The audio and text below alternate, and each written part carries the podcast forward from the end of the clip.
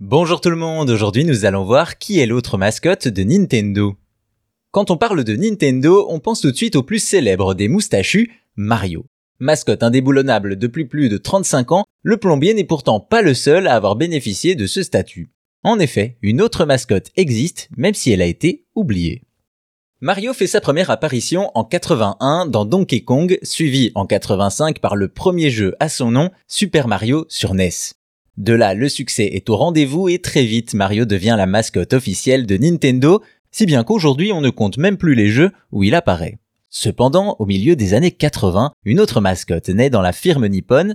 Nous sommes en 86 et Nintendo met au point un nouveau périphérique, le Famicom Disk System.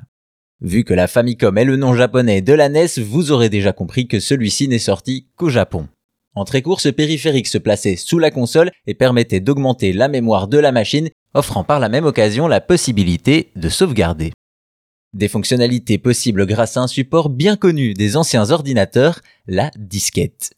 Et donc, pour vendre son nouvel add-on, Nintendo se cherche une tête d'affiche autre que Mario. C'est ainsi que naît Discoon, l'autre mascotte oubliée de Nintendo. Son nom est la contraction de disque et de kun, un suffixe japonais utilisé pour s'adresser aux plus jeunes garçons, et pour cause, Discoon a une forme de disquette jaune toute mignonne avec de grands hurons et un fort strabisme.